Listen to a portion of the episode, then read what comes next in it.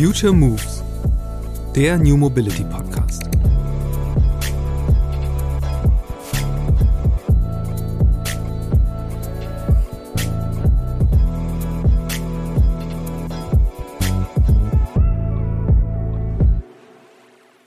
Unternehmer, wenn ich ein Mobilitätskonzept entwickle, drücke ich mich in einer Weise aus, ähm, bringt halt ähm, äh, Disruption und äh, Innovation voran, ja, ähm, weil die Barrieren viel geringer sind. Früher war es so, wenn ich einen Film drehen wollte, musste ich mir irgendwie eine teure Kamera ausleihen oder auf Film drehen und jetzt kann jeder das machen. Und genauso wird es eben auch in der Mobilität sein, dass man sagen kann, ähm, ich kann, kann mich ausprobieren äh, und so denken das auch schon viele Kunden, die sagen, du, wir werden das jetzt mal ausprobieren für drei, vier Monate und wenn es nicht läuft, dann machen wir was das Neue. Und das Initial Investment ist viel geringer, weil ich ähm, äh, schneller drauf zugreifen kann und es schneller umsetzen kann. Und ich könnte im Prinzip in jedem ähm, Land der Welt innerhalb von 72 Stunden ein öffentliches Mobilitätsangebot aufbauen. Ja, das ging vorher einfach nicht. Und das mit einem äh, Investment von wenigen äh, tausend Euro im Monat. Das Business von Azovo lässt sich nicht in einem Satz erklären. Ich versuche es trotzdem mal so zusammenzufassen. Azovo Software hilft Unternehmen dabei, ihre Firmenflotten effizienter zu nutzen und bewegt Angestellte dazu, für kurze Strecken statt des Autos auch mal ein E-Bike zu nehmen, wodurch die betriebliche Mobilität ökologischer und preiswerter wird. In Wahrheit ist die Sache natürlich deutlich komplexer, wie Azovos CEO Albert Peschek in unserem Gespräch viel besser und verständlicher als ich erläutert. Vorab aber vielleicht eine Zahl, die das Potenzial der Digitalisierung im Bereich der betrieblichen Mobilität greifbar macht. Bei manchen ihrer Kunden, so Albert, habe die effizientere, weil auf Echtzeitfahrzeugdaten basierende Zuteilung der Flotten-Pkw dazu geführt, mehr als jedes dritte davon überflüssig zu machen. Wie genau das funktioniert, das erklärt er im Podcast. Außerdem haben wir darüber gesprochen, warum in Unternehmen gerade eine große Bereitschaft herrscht, Mobilität neu zu denken und wer dafür verantwortlich ist. Ab welcher Größe sich Carsharing in Kleinstädten kostendeckend betreiben lässt und warum Albert die aktuelle Disruption im Mobilitätsbereich an seine frühere Zeit in der Medienbranche erinnert, als digitale Kameras und Tools wie Videoschnittprogramme eine ungekannte Kreativität entfacht haben. Los geht's!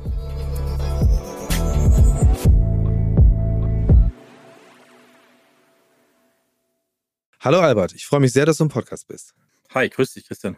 Ihr arbeitet bei Azovo an einer Plattform, die äh, betriebliche und öffentliche Mobilität digitalisiert. Ähm, du musst, glaube ich, mal ein bisschen im Detail erläutern, was genau das konkret heißt. Ja, sehr gerne, Christian. Wie gesagt, es ist komplex. Azovo ist eine All-in-One-Plattform, Enterprise-Plattform für Mobilität. Das heißt, ähm, wir kommen ursprünglich aus dem klassischen Carsharing, haben eine klassische Carsharing-Plattform aufgebaut, die für betriebliche und öffentliche Mobilität ähm, zur Verfügung stand, haben da erste Kunden gewonnen, haben aber schnell gemerkt, dass ähm, in einer komplexen Mobilitätswelt, wo wir uns heute befinden, ähm, die Mobilität nicht singulär betrachtet werden kann und nicht ähm, separiert betrachtet werden kann, sondern als ganzheitliches äh, Ökosystem verstanden werden muss. Das haben uns unsere Kunden und unsere Learnings am Markt gezeigt und wir haben uns deswegen zur Aufgabe gemacht, seit 2019 eine All-in-One-Plattform zu bauen. Das heißt, es ist eine Plattform, die zum einen mit Echtzeitdaten von ähm, Fahrzeugen arbeitet, zum anderen aber ähm, modulare modulare Software anbietet, um ganz, ganz verschiedene Use Cases in der Mobilität abzubilden und diese multimodale Brücke zu spannen. Ähm, der wichtigste Wandel darin ist ähm, sozusagen, dass man weggeht von diesem Asset-zentrischen, von dem, von dem Fahrzeug selbst oder der Mobilitätsform und hingeht ähm, zu, zu, einem, äh, zu einem Mobilitätsdenken. Das heißt, ich bewege mich von A nach B. Ähm, ja. Was brauche ich dafür? Ich brauche dafür eine ganze Reihe eben von, von digitalen Anbindungen. Zum einen aus der Fahrzeugwelt, den klassischen Fahrzeugen, aber natürlich auch andere Formen wie ähm, Fahrräder, ähm, öffentliche ähm, Daten aus dem öffentlichen Raum und das haben wir in erster Linie ähm, geschaffen als eine Plattform, die diese Möglichkeiten und Prozesse für unsere Kunden ähm, abbilden kann. Ja, dann lass uns noch mal vielleicht ein bisschen zurückspringen. Ähm, du hast gesagt, angefangen habt ihr im Carsharing-Bereich. Also das, da gibt es ja diverse Anbieter. Ähm, welch, sind da bestimmte Marken dahinter, äh, die man kennen kann, äh, wo eure Software drin gesteckt hat? Wir betreiben zum Beispiel äh, in der Schweiz mit Swiss eCar eines der größten Carsharings Deutschlands in Gemeinden wie die Stadtwerke Pfaffenhofen, die das ähm, benutzt haben, die ursprünglich eben angefangen haben mit einem Konzept von einem Carsharing, dann gesagt haben, okay, ja. wir würden gerne eine weitere Mobilitätsform hinzunehmen, wie Bikesharing zum Beispiel, ähm, weitere Möglichkeiten ähm, zu schaffen. Und ähm, das sind zwei Beispiele dafür. Ja. Und dann ist ja die Frage, die sich anschließt, wie macht man das dann genau? Also auf was greift ihr zu? Und vor allen Dingen ein Punkt, den du eben genannt hast, äh, den ich sehr interessant finde, ist äh, das Thema Echtzeitdaten, Live-Daten aus Fahrzeugen. Ähm, wie genau verknüpft ihr diese Daten und mit welchem Ziel? Das erste ist natürlich erstmal ähm, die Assets zu kennen und das klassische was man früher eben als Flotten- oder Fleet-Management ähm, verstanden hat, ähm, die Assets zu verwalten und zu verstehen, okay, ähm, was kostet mich das Asset, ähm, wo ist das Asset, dann ist es natürlich ein, äh, ein System, was ähm, ein, ein, Algorithmus hat, was, was ähm, Fahrzeuge disponieren kann. Und das ist auch einer der spannenden Punkte, der uns jetzt vorantreibt Richtung ähm, auch schon Richtung autonomes Fahren und so weiter, dass man sagt, okay, ich muss die Fahrzeuge irgendwie managen und um dies zu ja. tun, brauche ich natürlich Echtzeitdaten. Diese Daten hat man ja konservativ klassisch bisher ähm, über Telematik bekommen. Das heißt, für jemand, der das nicht kennt, das ist eine, eine Technik, eine Hardware-Technik, die verbaut wird äh, im Fahrzeug, mal mehr oder minder aufwendig. Teilweise ist es nur ein Dongle, der eingesteckt wird, teilweise wird es auch wirklich richtig verbaut. Und das war immer eine, ähm, sage ich mal, große ähm, äh, Herausforderung auch für die Systeme, weil es eben sehr fehleranfällig war, weil es von Drittparteien kam, ähm, weil es nicht unbedingt auf alle aktuellen Fahrzeuge ähm, ähm, wirklich gepasst hat. Ähm, es war teilweise auch sehr kostenintensiv ja. und es war halt einfach Hardware. Und wir Telematik, wenn ich kurz einhaken darf, um, um was für Daten geht es dann da genau? Also Position des Fahrzeugs logischerweise, was, was sind das noch für Daten, die da mit den klassischen Systemen schon geliefert werden? Also mit den klassischen Systemen sind es ähm, Informationen über den Kilometerstand, dann äh, Benzin ähm, oder Ladestand bei Elektrofahrzeugen. Je nach Fahrzeug und auch Technologie können es bis zu 120 oder auch mehr Datenpunkte mhm. sein, die man abfragen kann. Die Frage ist natürlich, was ist davon wirklich ähm, relevant und was bringt Mehrwert, wenn ich jetzt sehe, dass äh, ein Fenster hinten um 5% geöffnet ist, was mache ich damit nachher? Ja. Und was macht der Kunde damit? Ja? Was sich jetzt einfach verändert ist, dass wir ähm, große OEMs direkt angebunden haben. Die OEMs öffnen sich dahingehend. Ähm, die, äh, diese Hardware-Komponente entfällt, was bei der Innovation hilft, was in der Genauigkeit der Daten hilft, aber der Markt ist noch sehr, sage ich mal, unscharf und undefiniert. Ähm, ja. Und unsere Hypothese ist, und das ähm, führt vielleicht darauf zurück zu deiner einleitenden Frage auch, ähm, wo sich die Firma hinbewegt und ähm, wie wir uns da auch positionieren, ist einfach zu sagen, die Daten werden zur Commodity werden. Die Daten werden ähm, jedem zur Verfügung stehen. Und das Interessante sind eigentlich die Anwendungen und die Applikationen. Und ja. wir haben den Anspruch zu sagen, wir geben eben beides aus einer Hand. Zum einen die Daten direkt und zum anderen ähm, die Software-Applikation, um da für unsere Kunden eine End-to-End-Lösung ähm, äh, zur Verfügung zu stellen. Das ist eben eine Lösung aus einer Hand und nicht ein Tech-Stack, der aus zehn verschiedenen Einzellösungen aufgebaut ist. Ja, und um dann mal äh, erstmal vielleicht auf diese, das Thema betriebliche Mobilität zu gehen, was genau ähm, machen dann die Kunden mit, die, mit der Plattform? Also was für Daten kriegen die, wie können die die Flotten verwalten und vor allen Dingen, wie können sie sie anders verwalten? Vielleicht kannst du es ein bisschen abgrenzen zu dem, den klassischen Lösungen, die es gibt in dem Bereich also zum einen ist es wie so oft, wenn irgendwie digitale Transformation stattfindet, äh,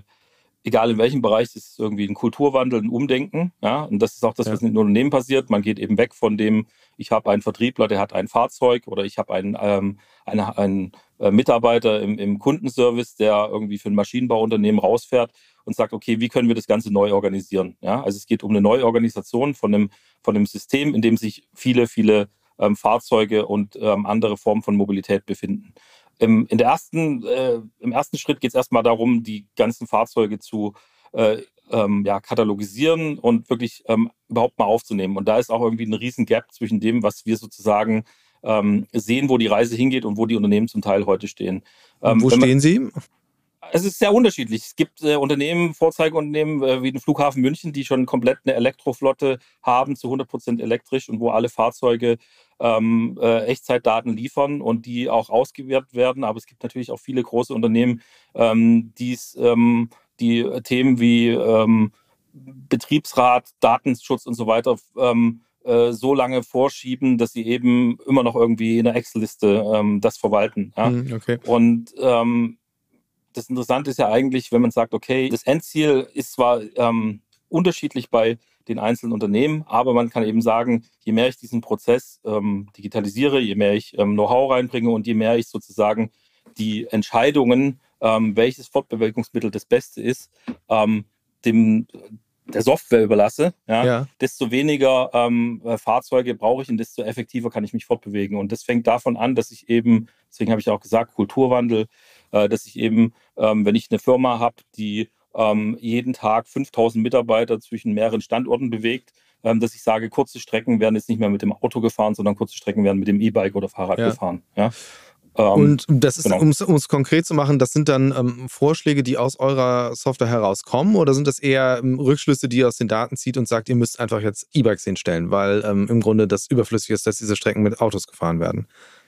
Äh, also ich glaube, es ist eine Mischung daraus. In einer gewissen, es gibt natürlich immer eine gewisse ähm, sozusagen äh, menschliche Vorgabe, die von den Zielen abhängig ist, aber der wichtigste Baustein ist wirklich ähm, der Algorithmus selber, der sozusagen entscheidet, was ist jetzt das adäquate Fortbewegungsmittel und es hört sich sehr einfach an. Ja. Ähm, man muss sagen, okay, eine kurze Strecke nehme ich ein Fahrrad, eine lange Strecke nehme ich ein anderes. Aber es ist natürlich viel komplexer, weil ähm, gerade wenn man jetzt guckt, wo ist der Asset oder das Fahrzeug oder das Bike am nächsten Punkt, was ist, was ist die Strecke morgen, übermorgen, in zwei Wochen, wie voll ist das äh, Fahrzeug geladen, äh, unter welchen Ladebedingungen lade ich das, wie viele habe ich äh, irgendwie an einem Standort oder in einer Region.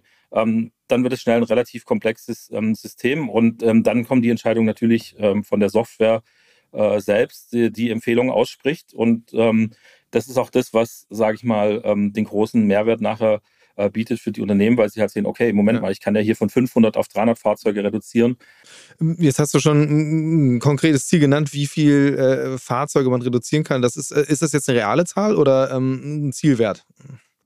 Ne, das ist durchaus eine, eine reale Zahl, die, sich, äh, die es auch in, in Fallbeispielen gibt, wo das mhm. äh, so durchgesetzt wurde oder umgesetzt wurde. Ja. ja. Ähm, was mich nochmal interessieren würde, ist, wie sieht es dann ganz konkret eigentlich aus, wenn du sagst, die Software spricht so eine Empfehlung aus? Also haben die Mitarbeitenden ähm, in dem Moment, wo sie dann ein Fahrzeug buchen wollen, geben sie dann ein, was ihr Ziel ist und dann kriegen sie einen entsprechenden Vorschlag? Oder ähm, wie genau habe ich mir das vorzustellen? Also der größte Unterschied ist, dass du buchst eben nicht mehr ein Fahrzeug, sondern du buchst äh, einen Trip oder eine Strecke. Mhm. Ja?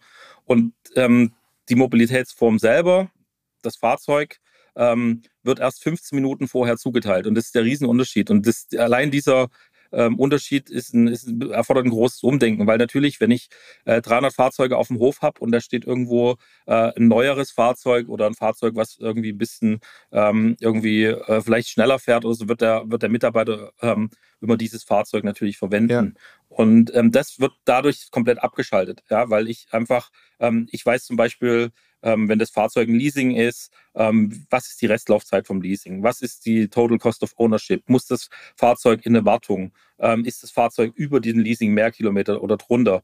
Ja. Ähm, das sind alles ähm, äh, Datenpunkte, die sozusagen mit in die Entscheidung äh, einfließen ähm, und äh, die dann diese Empfehlung eben aussprechen, zu sagen, du nimmst dieses Fahrzeug. Ja. ja.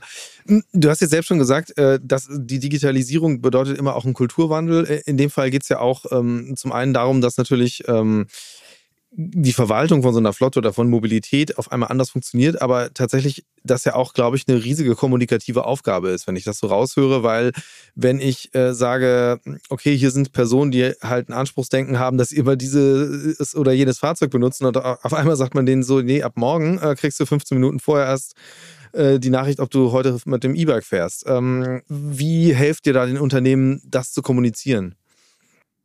Also prinzipiell ist es äh, so, dass wir natürlich ähm, auf Basis unserer Learnings, äh, die wir haben, dass wir die versuchen weiterzugeben. Aber es, man muss einfach sagen, der, der Wille zum Wandel muss schon von innen kommen. Ja? ja. Und wir sind auch ein Technologieunternehmen.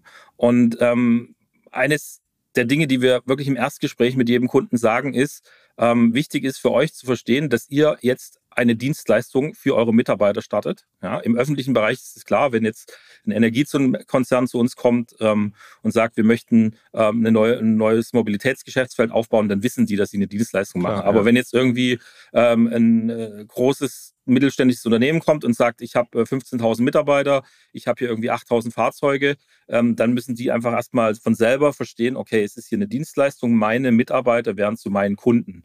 Ich mhm. muss die betreuen. Ich muss denen erklären, wie funktioniert das. Ich muss denen helfen, Probleme zu lösen, wenn es nicht funktioniert. Ich muss die anleiten. Und von daher ist es schon was, was von innen herauskommt. Bei diesen Prozessen können wir unterstützen. Ähm, das Interessante ist eigentlich sozusagen der Win-Win, der danach entsteht, weil der entsteht natürlich nicht nur für das Unternehmen selbst, sondern auch für die Mitarbeiter.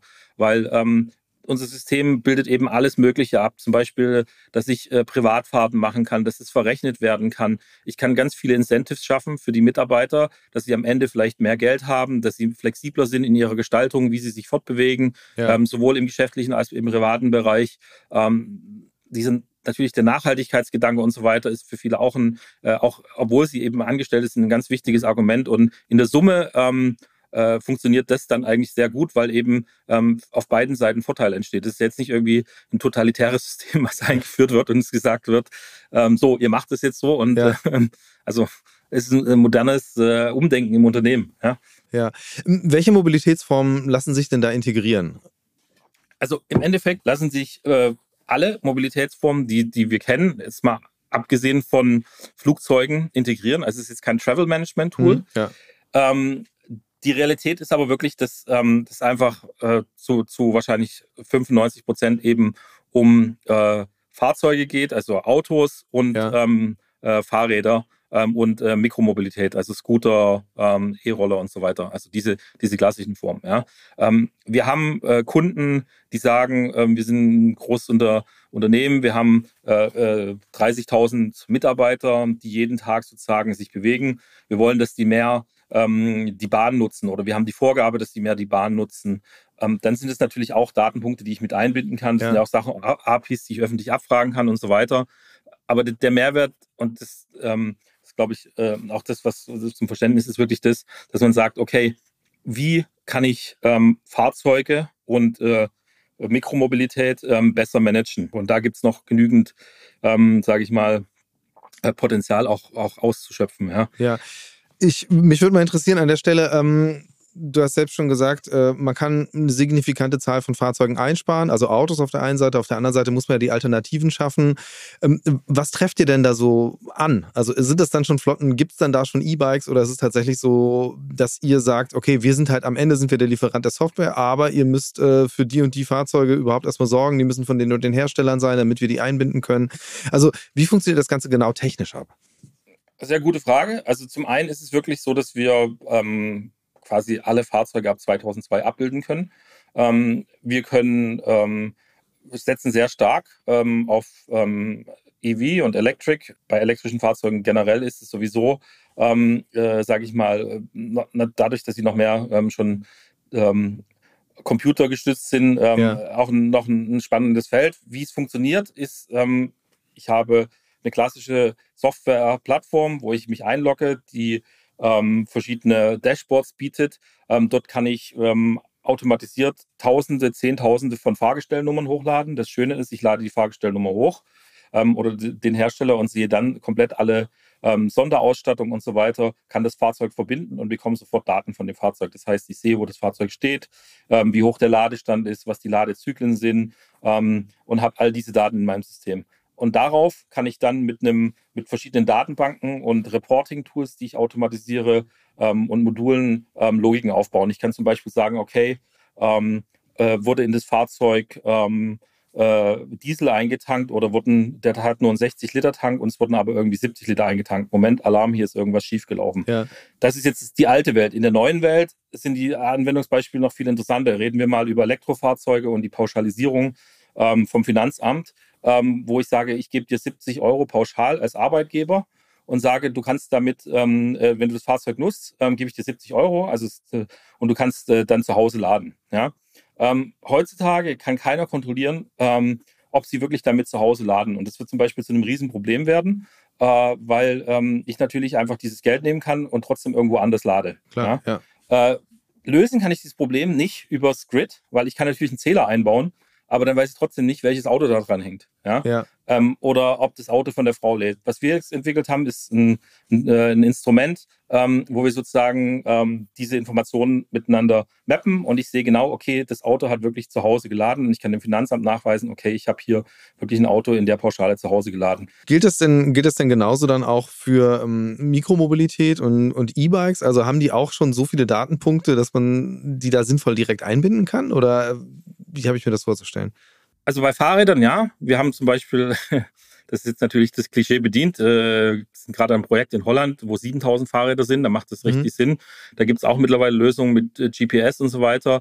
Ähm, generell sage ich mal so diese klassische Roller-Mikromobilität, die man äh, ja viel in deutschen Städten sieht, das spielt jetzt ähm, in den Bereichen, wo wir sind, nicht mehr so die Rolle, aber ja. ähm, wir können die genauso einbinden ähm, und es gibt auch natürlich ähm, ja, Spezial ähm, Firmen, die das dann übersetzen können. Die Frage ist natürlich einfach, was ist, ist dann auch dort der Mehrwert? Bei einem Roller muss ich halt den Standard wissen und es vielleicht noch irgendwie starten können. Ja, aber beim Auto geht es ja um ganz andere Themen. Auch da geht es um Themen wie äh, äh, ähm, Lade-Know-how, ähm, äh, Wartungen. Ähm, dann geht es auch um das ganze Thema Fahrverhalten. Und, und, also du hast ja auch eingangs gesagt, Christian, das ist ein riesen äh, Thema und das macht es auch so schwierig, natürlich das ähm, äh, äh, greifbar zu machen für viele. Aber ähm, wenn, wenn wir jetzt allein über dieses Thema eben ähm, Fahrerverhalten reden, was kann ich über Fahrerverhalten alles steuern, wenn ich die Daten habe? Ich kann zum Beispiel unterbinden, dass ähm, äh, die, die äh, Mitarbeiter von dem Unternehmen rückwärts fahren, weil sie das Getriebe kaputt machen. Ja? Ähm, Wie genau geht das? Also ja, ich greife halt, ich, ich sehe das, äh, ich sehe, dass einer viel rückwärts fährt und unterbinde hm. das, indem ich halt das, dem Fahrzeug nicht erlaube, dass er das macht, ja. Okay. Ähm, indem ich eine Warnung sende oder eine Drehzahl, Drehzahl begrenze. Also da gibt's gibt's alle Möglichkeiten. Ich, ähm, und ähm, das ist eigentlich das, wo, also, ähm, wo, wo, wo noch wahnsinnig viel Potenzial auch ist, einfach zu sagen, okay, wie, wie kann ich, ähm, also man muss ja auch nicht immer nur mit Ver Verboten arbeiten, man kann ja mit einer Belohnung arbeiten, was zurückführt. Wie jemand, der besonders ähm, gut fährt, der keine Strafzettel bekommt, der nicht zu schnell fährt und ja. so weiter, der wird belohnt, der wird incentiviert. Ja? Und ähm, also um, um auf, auf, auf die, die Frage nochmal zurückzugehen, das ist natürlich auch in dieser Mikromobilität machbar, aber das Interessante äh, oder das Potenzial liegt natürlich mehr da bei den Fahrzeugen, also bei den Autos selber noch. Ja. Wie wer sind denn eigentlich die Ansprechpersonen, mit denen ihr da zu tun habt? Also wessen, wessen Berufsbild verändert ihr eigentlich in dem Moment, wo ihr eure Software in ein Unternehmen reinbringt? Also es ist so ein klassischer, äh, entschuldige jetzt das, dieses Englisch, aber es ist so ein klassischer Multi-Stakeholder-Cell. Ja? ja. Ähm, also das heißt, wir brauchen natürlich irgendwie den, den, den Einstieg vom ähm, irgendwie vom CTO, CIO, CEO, ja, weil es um diesen Handel geht und dann geht es runter. Was, das Bild, was wir verändern, ist natürlich einmal das klassische Bild des Fuhrparkmanagers. Ähm, was aber extrem auffällig ist, ist, dass das, der Bereich Fuhrpark und Flotte und Mobilität in vielen Unternehmen komplett separat und getrennt gedacht wird. Und das ist mhm. eigentlich mhm. ähm, das, was nicht funktionieren kann. Ja, also ohne da jetzt äh, einen Namen zu nennen, aber wir haben viele große Kunden, wo da gibt es eben den Bereich Flotte, die kümmern sich um die Autos und dann gibt es den Bereich Mobilität. Und dass ja. das Ganze irgendwie intrinsisch miteinander verwoben ist, ähm, das, das hat noch nicht so wirklich stattgefunden. Und ähm, abholen muss man natürlich alle. Ähm, in Deutschland ist es halt, ähm, wo wir sehr stark sind, sind die ganzen Themen um Datenschutz herum und so weiter, weil wir auch alles äh, äh, selbst entwickelt haben, es proprietäre Technologie ist, alles in Deutschland, äh, selbst die Maps in Deutschland sind und so weiter. Wir verwenden keine Google Maps. Ähm, das andere Thema ist natürlich immer ähm, Betriebsrat bei großen Unternehmen, weil Betriebsrat ist natürlich immer, oh, ihr zeichnet alles auf, das ist schlimm. Ja? Hm. Ähm, das sind so die, äh, die, die, die, sage ich mal, Stakeholder, die man natürlich ähm, äh, überzeugen muss. Ja. ja. Ähm, die guten Beispiele sind junge Innovationsmanager und Mobilitätsmanager, die irgendwie ähm, kluge Köpfe sind, die was verändern wollen, die Technologie, Technologie denken können, ähm, die wissen, wie man was in so einem Unternehmen vorantreibt und die bringen dann halt auch ähm, wirklich äh, hervorragende ähm, Projekte zu, zum Leben. Und es ist wirklich das, also es muss diesen klassischen Business-Sponsor geben, der sagt, ich will in meiner Organisation was verändern, ich bringe so eine Software ein und egal, ob es dann ähm, eben dieses, dieses Effizienzthema ist oder das andere Thema, über was wir jetzt noch gar nicht gesprochen haben, dieses Wachstumsthema. Das heißt, ja. ich baue einen neuen, äh, einen neuen Service auf. Ähm, das, das kann nur funktionieren, wenn es solche Leute gibt in den Unternehmen. Ja, lass uns doch mal genau darüber sprechen, weil du hast ja selbst schon gesagt, ihr habt in der Schweiz läuft die größte Carsharing-Flotte auf eurem Produkt. Ähm, dann gibt es ja ähm, Pfaffenofen, hattest du auch schon erwähnt, als Stadt, die da ein Geschäftsfeld draus gemacht hat. Also ähm, jetzt nehme ich mal dieses Schlagwort innovative Mobilitätsanwendung. Also was, was genau kann man ähm, denn mit dem Produkt, was ihr da habt, aufbauen und ähm, wie, wie, welche, welche Bedeutung kann das haben, um wirklich Mobilität auch jetzt, sage ich mal, innerhalb von Ortschaften, nicht nur innerhalb von Unternehmen, sondern auch innerhalb von Städten, Gemeinden zu verändern, zu erweitern, multimodale Angebote überhaupt etablieren zu können? Wenn ein, ein, eine Stadt, Gemeinde oder auch ein Privatunternehmen sagt, ich möchte ein Mobilitätsangebot generieren, dann braucht es dafür eine Software, was die, die dies tut, äh, die white-label-fähig ist und die ähm, eine, eine sehr, sehr große Anzahl von Prozessen abbilden kann. Ja? Da geht es um Themen wie ähm, Validierung von Führerscheinen, ähm, Identitätsüberprüfung, Abrechnung, mhm. Kreditkartenpayments, ähm, äh, Rechnungserstellung, Abrechnung über ähm, HR. Äh, also all diese Teile und all diese Module sind eben integriert. Und genau ähm, indem wir unseren Unternehmen diese ähm, Werkzeuge an die Hand geben, ist es für sie eben recht, relativ schnell möglich, so wie in einem ähm, Adobe Photoshop ich eine coole Grafik bauen kann oder in einem Schnittprogramm ähm, ich was äh, erzeugen kann heutzutage, äh, funktioniert das für Mobilität. Was dazu kommt, ist einfach, ähm, dass wir ähm, dass die Prozesse selber in diesen Unternehmen und auch in den Städten und Gemeinden, um diese Mobilitätskonzepte umzusetzen, ähm, die sind extremst unterschiedlich. Und was gut ist, ist, dass wir diese hochindividualisierenden Anforderungen, um diese Innovationsprojekte voranzuführen, dass wir die ähm, unterstützen können, ohne dass wir ähm, irgendwie coden müssen. Wir sind keine Agentur, ja. sondern wir können das halt einfach mit Standard-Software-Modulen abbilden. Und ähm, daraus dann ähm, entstehen ähm, erste Services und Dienstleistungen und auf Basis der hohen Reporting- und Datenqualität ähm, spinnt sich das Ganze halt immer weiter. Sie sehen halt irgendwie zum Beispiel, okay, hier ist ein, äh, ein, ein Heavy-Traffic-Bereich, wo ich vielleicht irgendwie mehr reingeben muss.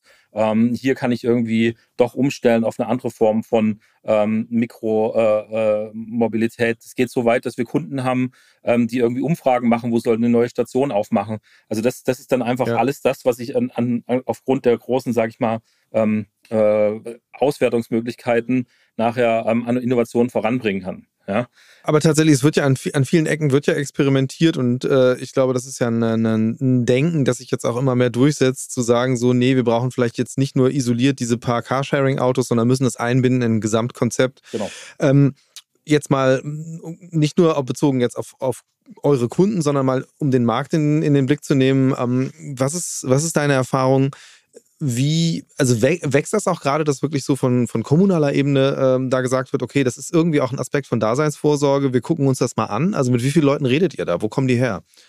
Weil bislang ist ja, muss man ja sagen, in den aller, allermeisten Fällen sind ja Carsharing und solche Themen immer noch privat getrieben auf kommunaler Ebene. Es ist so, dieses ganze Thema Carsharing hat einen extremen ähm, Aufwind bekommen durch ähm, die äh, Elektromobilität, das muss man einfach ja. sagen, weil wenn man sich auch die, die Statistiken anguckt, das sind, glaube ich, irgendwie äh, 35 Prozent aller Sharing-Fahrzeuge sind elektrisch und äh, von, von der Gesamtanzahl in Deutschland sind es irgendwie drei Prozent oder so. Ja. Also give or take. Das heißt, ähm, das ist extrem wichtig. Und jetzt kommen wir wieder zurück ähm, zu dem, wo wir auch herkommen, dieses ganze Thema von Mobilität zu disponieren. Und unsere Software macht nichts anderes als Mobilität zu disponieren. Eben nicht zu sagen, hier ist ein Ding, ein Auto und es steht da irgendwie zehn Stunden und es holt einer ab, sondern das Disponieren ähm, wird, wird ja sozusagen erst jetzt möglich. Ja? Und es wird immer, immer wichtiger, A, durch, die, durch das Thema ähm, der Elektrifizierung, weil elektrische Autos muss ich einfach besser disponieren, wann lade ich wo.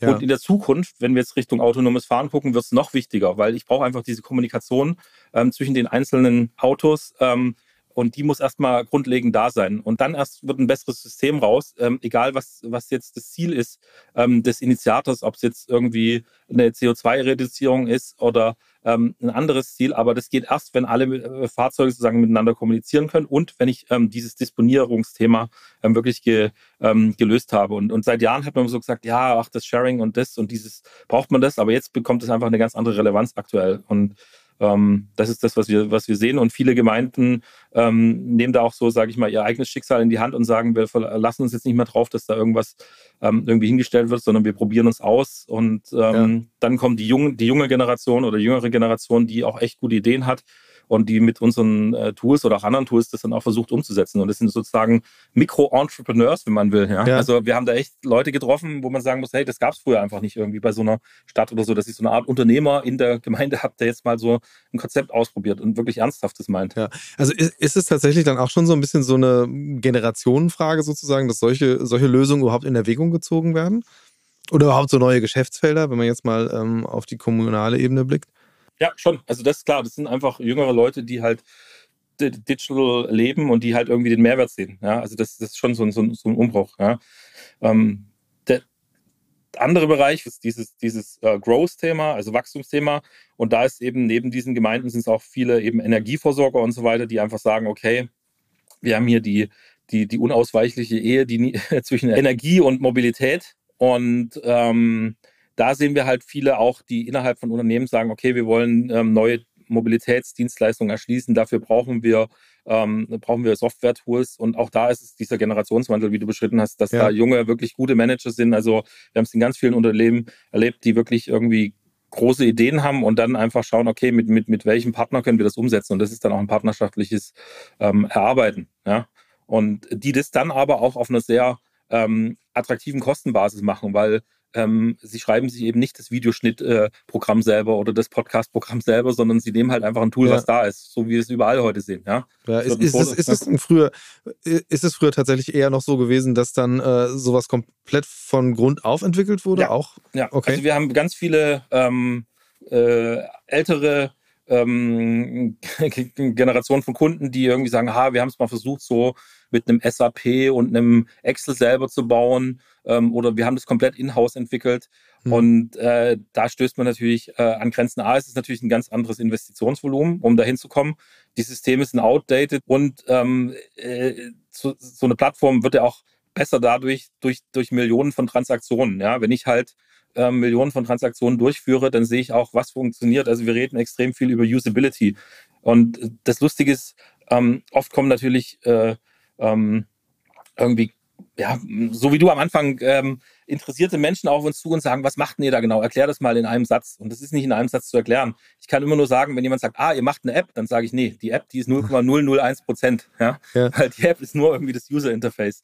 Und äh, die Magie ist natürlich das, was dahinter ist, die, die Logik, wie, wie die einzelnen ähm, Daten ähm, ausgewertet werden, wie die Fahrzeuge miteinander kommunizieren und, und äh, auch wenn es abgedroschen ist, äh, der Algorithmus äh, selbst, der halt diese Entscheidung trifft auf Basis von den Datenpunkten, was jetzt ähm, die richtige, das richtige Fortbewegungsmittel ist oder was, ähm, was, das, was äh, dem Ziel beisteuert, ja. Und ja. Ähm, rechnerisch ist es natürlich äh, interessant, ja, weil ich, äh, wenn ich ähm, äh, für 10 Millionen Euro im Monat ähm, Benzin tanke und noch nie überprüft habe, ähm, wer tankt hier wie oder ich lade für mehrere Millionen Euro oder ich äh, kaufe mir 2000 neue Fahrzeuge, dann äh, macht es ja schon mal Sinn, irgendwie zu gucken, okay, ähm, äh, was ist hier die Datengrundlage und wie, ja. wie greift hier eins ins andere?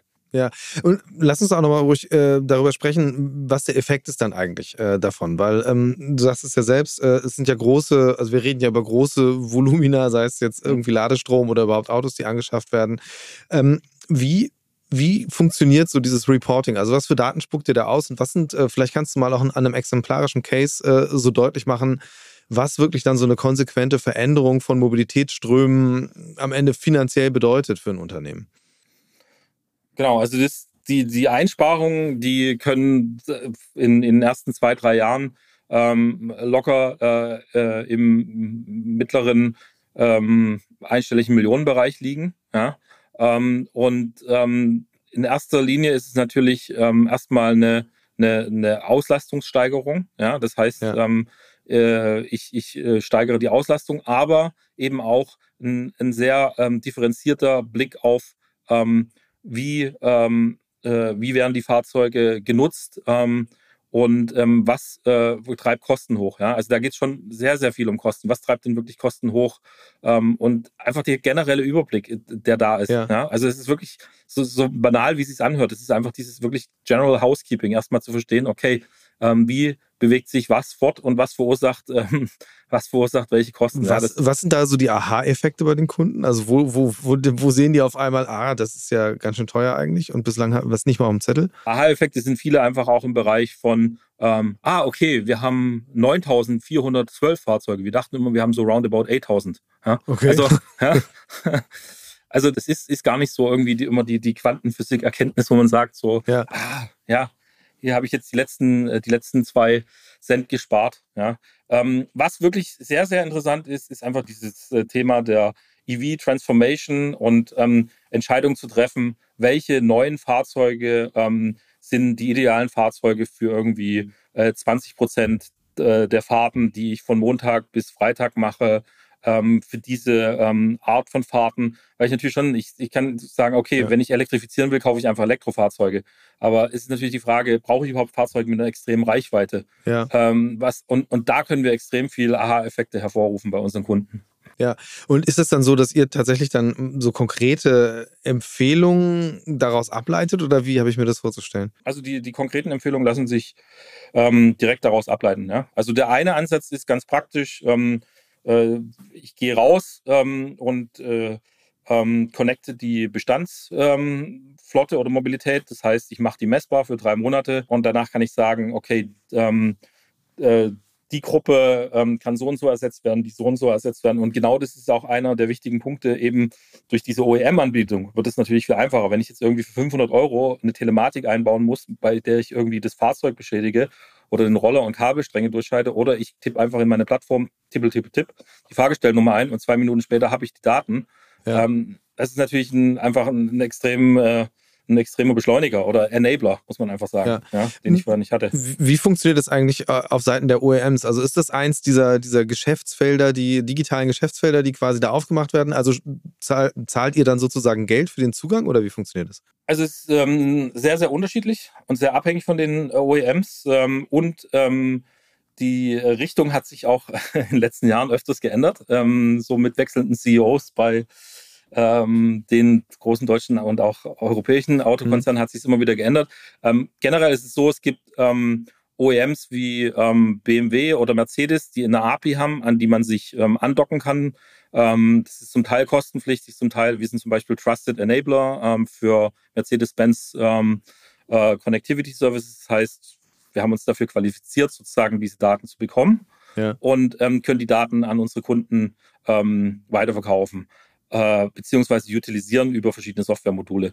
Das Ganze ist aber noch in einem sehr ähm, frühen Feld, wenn es um die Geschäftsmodelle geht. Technologisch ja. ist, es, ähm, ist es da, ähm, wir können es anbieten, ähm, aber die Preiserwartung sozusagen von dem, was ähm, die OEMs dafür haben wollen und das, was der Markt bereit ist zu zahlen, ist eigentlich noch ziemlich entkoppelt. Ja? ja. Also es wird keiner irgendwie ähm, 15 äh, Euro im Monat dafür zahlen, um zu checken, dass deine Sitzhaltung irgendwie an oder aus ist. Also jetzt mal übertrieben gesagt. Ja? ja. Und ähm, äh, da wird es noch, sage ich mal, ähm, wird es noch eine Weile dauern, bis sich das so eingepegelt hat. Aber ich bin echt sehr davon überzeugt, was ich am Anfang gesagt habe, dass das schon relativ schnell so eine Commodity werden wird. Ja?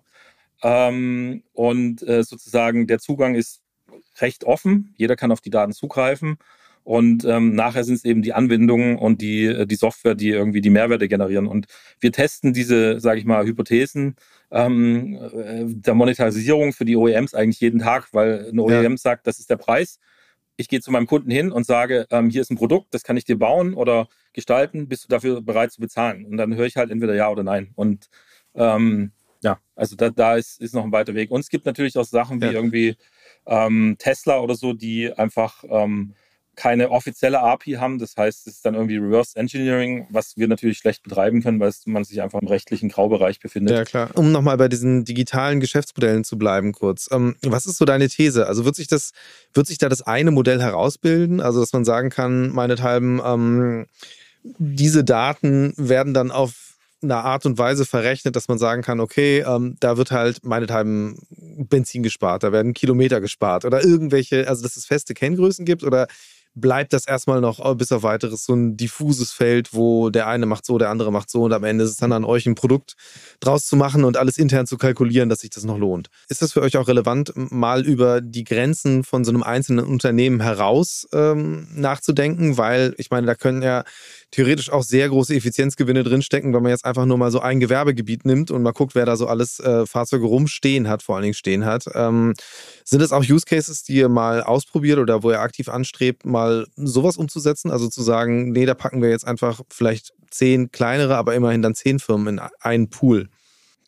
Absolut, also ähm, sehr gute äh, Frage und ist absolut auch was, was immer wieder aufkommt.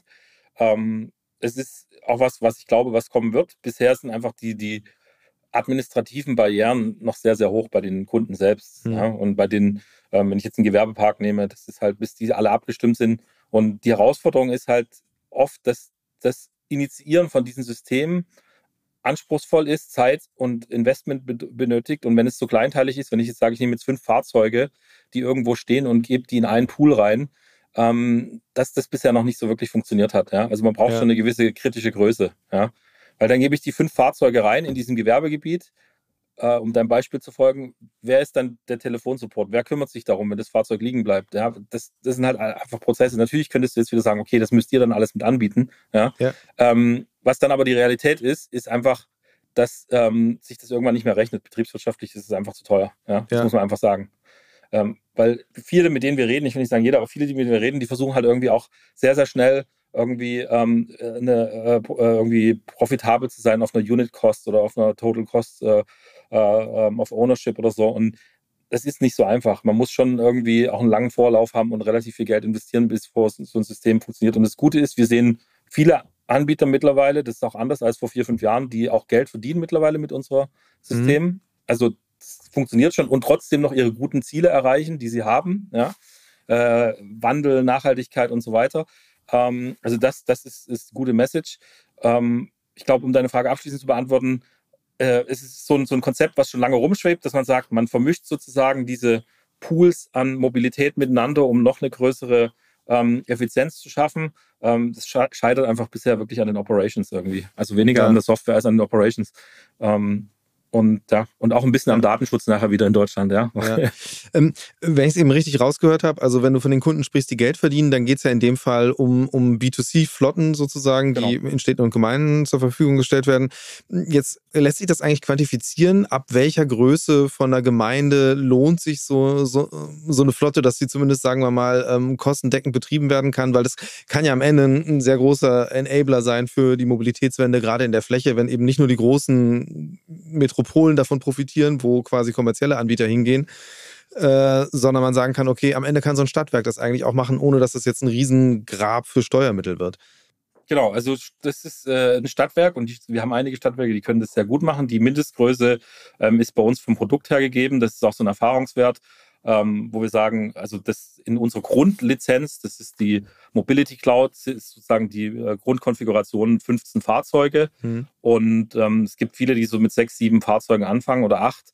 Und äh, da kann das schon funktionieren. Es kommt natürlich sehr darauf an, wie die Stadt auch rechnet, weil eine Stadt rechnet anders als ein Privatunternehmen. Äh, es hängt aber vor allen Dingen davon ab, und jetzt sind wir wieder bei dem Generationswechsel, den du gesagt hast, ähm, wie, ähm, wie smart das auch umgesetzt wird. Weil wir haben einfach, ähm, kann ich natürlich sagen, ich mache eine, eine voll digitalisierte ähm, Verifizierung von Führerschein und eine voll digitalisierte Verifizierung von der Identität. Aber dann kostet mich das halt irgendwie ähm, 10, 15, 20 Euro pro Person. Oder ich kann einfach sagen, geht doch ins Rathaus und zeigt euren Führerschein hin. Und schon habe ich ja. Geld gespart. Und das machen die genau. Und so schaffen die das ja, dann auch. Ja? Genau diese Beispiele sind ja die am Ende, äh, wo man sagen kann, okay, da, da kriegt man hin, dann dass so ein Modell dann eben auch in einer, äh, in einer Stadt von der Größe funktioniert oder auch bezahlbar wird äh, was vielleicht mit so einem rein digitalen äh, High-End-Modell eben nicht funktionieren würde. Ähm, was ist jetzt also mal ein bisschen abstrahiert jetzt von eurem eigenen Business? Was wäre so deine These? Wie sieht dieses ganze Thema öffentliche Verkehrsangebote, also Carsharing, ähm, in der Fläche aus in fünf Jahren oder zehn Jahren? Also ist das, ist das wirklich eine These, die man verfolgen sollte, dass man sagt, Mobilität wird wirklich Daseinsvorsorge, so wie es ja eben Strom ist, wie es Wasser ist? Also ich glaube, es, ja, es wird Daseinsvorsorge. Ich glaube, Disruption kommt davon, ähm, Zugang leicht zu gestalten. Seit jeder mit dem Handy Videos machen können, werden viel mehr Videos gemacht. Ja? Und so ist es in der Mobilität auch. Also wenn ich es schaffe, äh, ähm, äh, Tools zu geben, um ähm, neue Mobilitätskonzepte einfach umzusetzen, dann wird es auch viel mehr davon geben. Und ähm, es wird halt ähm, die Qualität für die, sage ich mal, flächendeckende Qualität für, für ein Land oder eine Region steigt einfach durch die Verknüpfung ähm, vieler privater und öffentlicher Angebote in Kombination. Ja? Dadurch wird es einfach besser. Und es, wird, es gibt irgendwelche Bereiche, wo der öffentliche Bereich nicht nachkommt, wo Privatanbieter sich gut profilieren werden können. Und das wird immer mehr wachsen. Und äh, was man auch sagen muss, ist, ähm, dieser Kulturwandel, den wir haben mit Mobilität, egal ob es jetzt irgendwie ähm, das verstärkte Homeoffice ist ähm, verändert das eben auch. Ja, wann brauche ich überhaupt noch diesen ähm, äh, äh, diese Form von Mobilität und wie brauche ich sie? Und äh, das ist auch das, wenn wir mit ähm, äh, Kunden reden im Carsharing-Bereich, die, äh, also um immer wieder darauf zurückzuführen, ist auch, dass sie eben sagen, okay, früher hat man irgendwie ein bestimmtes Fahrzeug gebucht, jetzt sagt man einfach, ich fahre zum Flughafen, ich brauche viel Platz ähm, oder ich fahre zu Oma zum Kaffee trinken, ich brauche wenig Platz. Ja? Und das wird sich schon immer mehr durchdringen, ja, zweifelsohne. Und da geht es halt darum, wie gut die, die Systeme nachher aufeinander abgestimmt sind. Und auf einer Metaebene wird es sicherlich auch irgendwie Anbieter geben, die dann sagen, ich verbinde alles mit allem. Ja, also ja. Ähm, nicht mal unbedingt technologisch, aber einfach auch fortbewegungsmäßig. Ja, aber das ist ja das Gute. Also auch so eine Plattform wie unsere, die ähm, alles abbilden kann, hat natürlich auch eine eigene API, die ich ansteuern kann. Also ist ja nicht so, dass ich irgendwie eine Chinese Walls habe und ich muss mich ja. einloggen. Ich kann es ja auch von außen steuern. Und das ähm, ja, schafft halt was, was, was äh, Gesamtheitliches. Ja? Aber ich glaube, es dauert ein bisschen länger als fünf Jahre. Wir werden sehen. Ähm, äh, weil du jetzt, du hast selbst jetzt mehrmals so ähm, mhm. das Thema Video oder äh, mhm. solche Audio audiovisuelle Medien erwähnt. Ähm, äh, deswegen frage ich, äh, ich hatte gesehen, dein eigentlicher beruflicher Hintergrund ähm, war ja durchaus auch mal im Bereich Videoproduktion, also sprich eine Ecke, wo die Digitalisierung halt schon viel früher und viel stärker zugeschlagen hat als jetzt im Bereich von Mobilität. Siehst du da Parallelen? Also absolut, weil es eben einfach die ähm, Vereinfachung ähm, von, von, von Werkzeugen und die, die Vereinfachung, um sich auszudrücken. Und als Unternehmer, wenn ich ein Mobilitätskonzept entwickle, drücke ich mich in einer Weise aus, ähm, bringt halt ähm, äh, Disruption und äh, Innovation voran ja, ähm, weil die Barrieren viel geringer sind. Früher war es so, wenn ich einen Film drehen wollte, musste ich mir irgendwie eine teure Kamera ausleihen oder auf Film drehen und jetzt kann jeder das machen. Und genauso wird es eben auch in der Mobilität sein, dass man sagen kann, ähm, ich kann, kann mich ausprobieren äh, und so denken das auch schon viele Kunden, die sagen, du, wir werden es mal ausprobieren für drei, vier Monate und wenn es nicht läuft, dann machen wir was das Neue. Und das Initial Investment ist viel geringer, weil ich ähm, äh, schneller drauf zugreifen kann und es schneller umsetzen kann. Und ich könnte im Prinzip in jedem ähm, Land der Welt innerhalb von 72 Stunden äh, ein öffentliches Mobilitätsangebot aufbauen. Ja, das ging vorher einfach nicht. Und das mit einem äh, Investment von wenigen äh, tausend Euro im Monat. Ja, ähm, also jetzt mal unabhängig von, von den Fahrzeugen, die ich natürlich kaufen müsste oder leasen müsste, ja, aber jetzt rein von dem, was ich ja. machen kann. Also das, das ist schon so eine, so eine ähm, Analogie da. Und man muss einfach sagen, dass jetzt, ähm, das ist natürlich dann irgendwie die, die Begeisterung, ähm, ist jetzt äh, die, die vierte Firma, die ich mache. Davor ähm, war es im Retail-Technology-Bereich ähm, davor im AdTech-Bereich und so weiter, ist, ist schon die, dass ähm, man hat ja immer so eine Branche und es wird irgendwie geredet, ah, jetzt ist das wie dieses Konzept, was du gemeint hast, Pools miteinander verbinden oder man hat äh, ähm, einfach so Konzepte und man redet drüber und redet drüber und es passiert irgendwie nicht und dann bumm, passiert's, ja. Und so dieses ja. Bumm, das, diesen Bumm-Moment, den haben wir also generell gerade gefühlt ein bisschen, ähm, weil es, weil es, äh, man merkt, es ruckt überall, ja. Und ähm, auch die, die konservativsten ähm, irgendwie äh, Unternehmen, die 20, 30.000 Fahrzeuge haben und die irgendwie ähm, total zentralistisch geregelt wurden, sagen plötzlich, okay, wir müssen umdenken. Was gibt es noch ähm, für Konzepte für unsere Mitarbeiter? Ja? Ja, sie, seht, seht ihr da auch so ein bisschen so eine Bereitschaft, ein bisschen rumzuspielen mit dem Produkt? Also, oder kann man das? Also hat das, hat ja. das quasi ähnliche kreative Möglichkeiten, auch wenn es natürlich jetzt ein ja. ganz anderes Thema ist? Also es hat es definitiv. Ähm, ich muss einfach sagen, die Herausforderung, die wir haben, und das ist jetzt natürlich eher was, ähm, äh, was unternehmerisches, ist einfach, wir leben einfach ähm, natürlich äh, in, einem, ähm, in einem Thema, was ähm, extrem viel Beratung vorauszieht, um zu spielen ja, und Know-how. Und wir wollen nicht die kostenlose Boston, Boston Consulting Group oder irgendein Berater sein. Und ähm, die Gefahr ist natürlich, dass unsere Kunden kommen, coole Ideen haben und uns sagen, oh, wir wollen das ausprobieren, wie seht ihr das und das? Und das machen wir auch sehr gerne. Nichtsdestotrotz ähm, sind wir natürlich irgendwie auch ähm, haben wir Investoren, Gesellschafter und so weiter und wollen natürlich irgendwie auch ein, äh, ein attraktives wirtschaftliches Unternehmen sein. Und deswegen, ähm, also die Spielwiese gibt's, ja. Ähm, aber wir machen das halt, sage ich mal, im Rahmen auch von, von, von eher dann von, von Workshops und irgendwie äh, äh, Innovation Sessions und so weiter. Und ähm, das muss schon so ein bisschen Hand und Fuß haben und muss auch ähm, ja, sich natürlich irgendwie wirtschaftlich rechnen. In, in, der, in der Kunst oder im, im, in der Gestaltung kann man natürlich sagen, okay, je extremer ich bin, desto besser entsteht was draus. Aber wir sind natürlich schon irgendwie auch an Parameter äh, gebunden, die, ähm, die wir einfach nicht verändern sollten, ja, weil ähm, das dann in die Hose geht. Und das haben wir auch gesehen. Und wir haben da müssen wir manchmal ein bisschen auf die Bremse treten bei unseren Kunden, die das gerne so machen würden, wie du sagst. Äh, die positive Botschaft, die ich raushöre, ist aber, dass eben also auf Kundenseite da auch sehr viel, sehr viel Veränderungsgestaltungswille ist. Ähm, und deswegen bin ich auch gespannt, wie das weitergeht, gerade so auf den Feldern betriebliche Mobilität oder eben ähm, Carsharing, Flotten auf kommunaler Ebene. Ähm, vielen Dank für die Einblicke bis hierhin. Eine feste Rubrik in diesem Podcast, zu der muss ich noch kommen gegen Ende. Und zwar ist es der Mix der Woche. Da rede ich mit meinen GästInnen darüber, wie sie selbst sich im Alltag fortbewegen. Wie sieht es bei dir aus? Also ich bewege mich ähm, zu 100 Prozent äh, mit dem Auto fort, ähm, aber elektrisch ähm, zum Großteil, außer auf langen Strecken. Ja. Ähm, auch mit äh, geteilter Mobilität, aber ich bin, äh, ich komme aus Stuttgart, Automotive Town, und ähm, ich bewege mich schon hauptsächlich mit, äh, mit dem Auto fort. Ähm, genau. Also auch auf längeren Strecken, also ja. Dienstreisen, ja. ein Vielfahrer. warum, warum fährst du nicht Zug? Also äh, jetzt einfach so gemessen daran, dass ja wirklich sehr viele Leute für sich so entdecken, das ist eigentlich eine sehr gute Form, wo man dann auch arbeiten kann. Und man hat ja eben gerade in Städten genug alternative Angebote inzwischen. Weil ich zu weit weg wohne vom Bahnhof und äh, weil die Parksituation am Stuttgarter Bahnhof furchtbar ist. Okay. Ähm, genau. Also das ist so das eine. Ähm, aber äh, es geht auch so ein bisschen um die Privatsphäre vielleicht. Im Auto kann man besser telefonieren. Ähm, hm. ein, ein, ein äh, sehr, sehr schlanker Mix, wenn man so will. Ähm, alles gut. Ich, ich danke dir ganz herzlich für das Gespräch und für die Einblicke. Genau. Vielen Dank, also Christian. Hat mich sehr gefreut und ähm, gerne mal wieder. Gell? Future Moves, ein Podcast von OMR und Hamburg Messe und Kongress.